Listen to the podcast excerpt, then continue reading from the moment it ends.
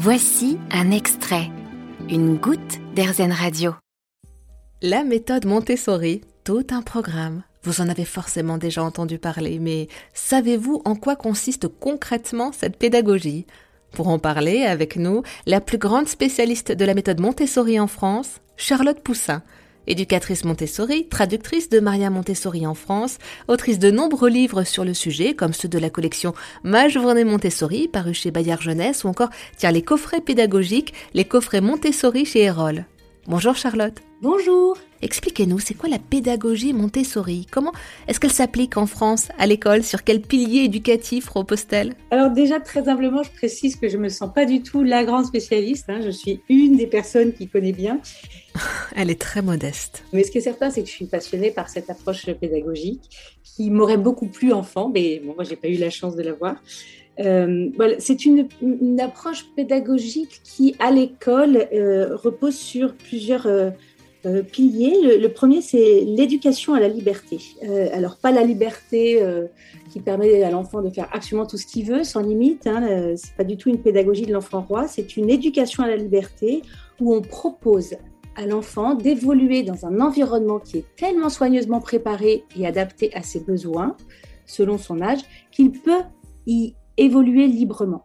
Donc, c'est un libre choix de l'activité, mais dans un cadre euh, c'est une liberté donc de choix du matériel que l'enfant utilise, de la durée du lieu s'il travaille sur un tapis ou sur une table, mais aussi la liberté de communiquer, de se déplacer dans la classe, euh, la liberté de travailler seul ou à plusieurs. Donc euh, une certaine autonomie hein, qui, est rendue possible grâce à cela et qui permet à l'enfant de développer une très bonne confiance en lui, une volonté forte aussi et qui lui permet à long terme de savoir ce qu'il est, de découvrir ses passions et de ne pas se poser la question pour la première fois euh, à, 18 ans au moment de s'orienter.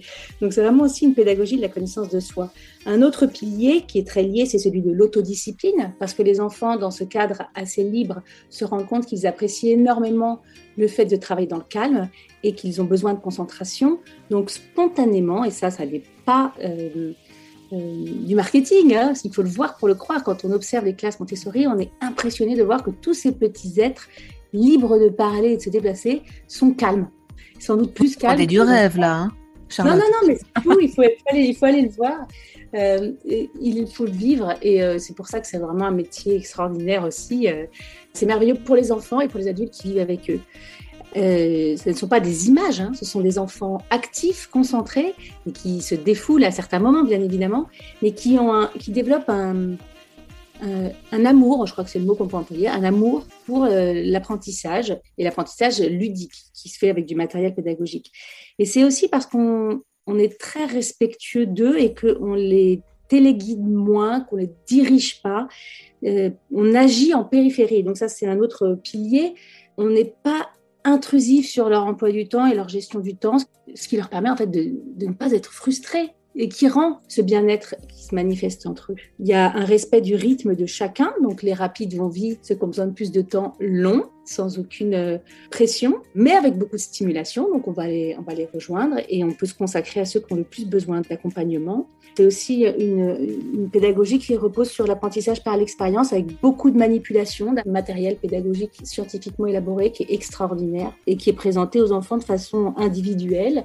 Ensuite, eux, ils peuvent explorer, manipuler euh, seuls ou à plusieurs. Ils le font assez souvent seuls quand ils sont jeunes et puis de plus en plus euh, en petits groupes en grandissant.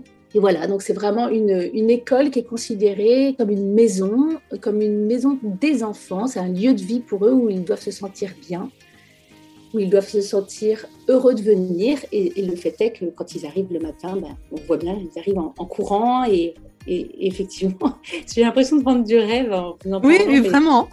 Je m'inscris à mon fils à l'école Montessori, là, c'est bon. Vous m'avez convaincu.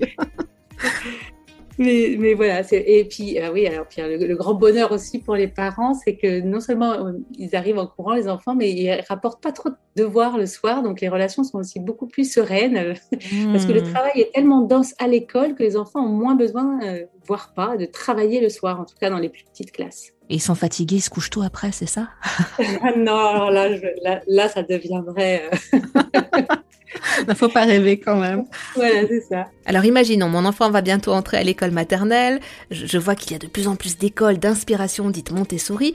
Quels sont vos conseils pour bien choisir une école qui pratique la pédagogie Montessori? Il me semble qu'il n'y a pas de label. Je pense qu'il faut vraiment les visiter. Effectivement, ça n'est pas un nom protégé. Donc il y a des écoles qui sont de vraies écoles Montessori, d'autres qui s'en inspirent. Euh, je ne dis pas que les unes sont bonnes et les autres mauvaises. Je crois que ce qui est important, c'est que le parent soit en adéquation avec l'ambiance qui règne dans cette école et qu'il euh, la sente, qu'il s'y sente bien, parce que s'il s'y sent bien, son enfant s'y sentira bien. Ce qui est important, c'est qu'il y ait une harmonie entre, euh, entre la vie de famille et la vie à l'école.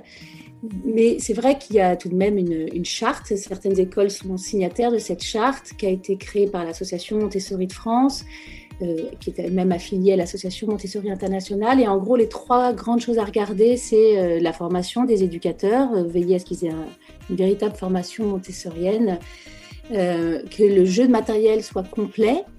Et, et qui est le mélange des âges, 3, 6, 6, 9, 9, 12, et enfin, qu'il y ait bien deux heures et demie à trois heures de manipulation de matériel Montessori chaque jour au moins, si ce n'est deux fois par jour, euh, sans interruption. Autrement dit, qu'il n'y ait pas trop d'activités extrascolaires qui euh, ne permettraient pas à l'enfant de manipuler. Parce que toute cette approche montessorienne ne fonctionne que si l'enfant a véritablement le choix. S'il y a du matériel Montessori et qu'il y a tellement de choses extrascolaires qui sont proposées, ou un emploi du temps trop dirigiste, l'enfant ne va pas pouvoir le manipuler et ne va pas pouvoir absorber les concepts présentés par le matériel Montessori. La méthode Montessori a été écrite en 1907 par Maria Montessori. Depuis, la société a beaucoup, beaucoup évolué. En 2022, la méthode n'a-t-elle pas besoin de certains ajustements, notamment dans les écoles? Maria Montessori ne l'a pas figée en 1907, elle l'a découverte et ensuite élaborée tout au long de sa vie. Ça a été ensuite continué par euh, son fils, Mario Montessori, puis par l'association Montessori Internationale, ça n'a jamais été gravé dans le marbre. Ça n'est pas dogmatique, c'est une attitude d'observation de l'enfant et d'accompagnement de l'enfant. Donc ça a évolué et ça continue à évoluer.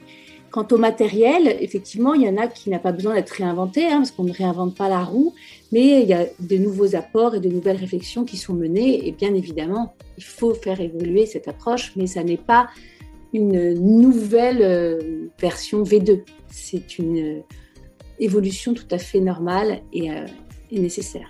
Finalement, la méthode dite Montessori est vivante. Exactement, elle est tout à fait vivante. Il y a un centre de recherche qui fait des études, qui développe de nouvelles activités et qui fait des recherches en psychologie aussi pour rester toujours au plus près de l'enfant d'aujourd'hui. Merci beaucoup Charlotte Poussin d'avoir répondu à nos questions. Vous avez aimé ce podcast Erzen Vous allez adorer Erzen Radio en direct. Pour nous écouter, téléchargez l'appli Erzen ou rendez-vous sur erzen.fr.